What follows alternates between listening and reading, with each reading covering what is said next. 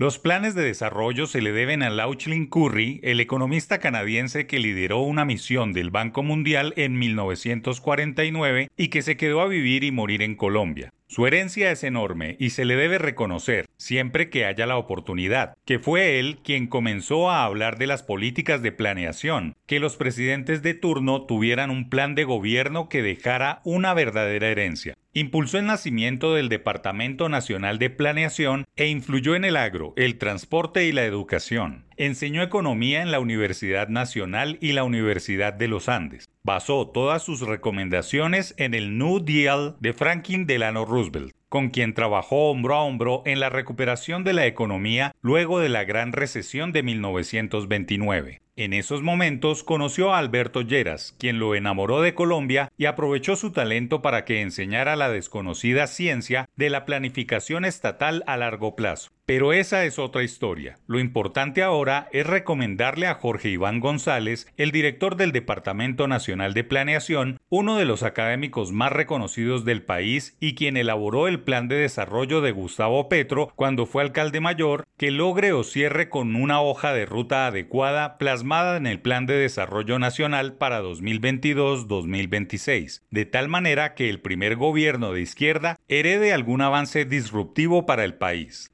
Hay casos concretos de grandes herencias de planes de desarrollo. La floricultura, la vivienda popular y la apertura económica son tres avances elocuentes, pero también hay mucha palabrería e ideas superfluas que solo sirvieron a los presidentes de turno para llenar discursos. Se puede hacer el ejercicio de revisar desde el nombre del plan de desarrollo hasta su evaluación final de políticas públicas para concluir que no heredaron nada real. Pasado un mes del gobierno de Petro, sus discursos pueden advertir una alta carga académica y teórica, pero de propuestas reales, materiales, visibles, muy poco.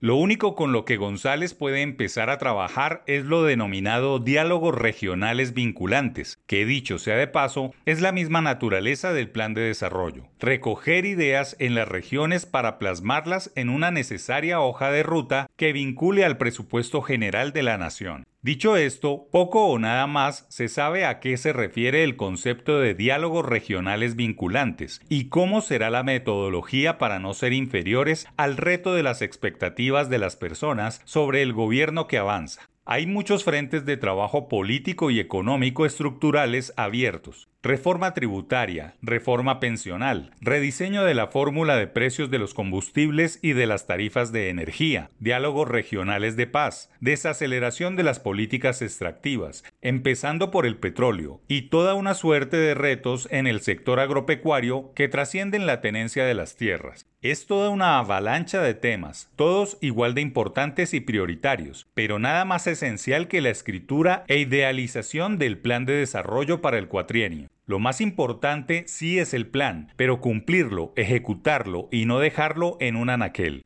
González tiene experiencia en eso. El plan que le hizo al Petro alcalde nunca se ejecutó, se cambió y se enredó. Ojalá esa experiencia le sirva para llevar a buen rumbo a todo un país.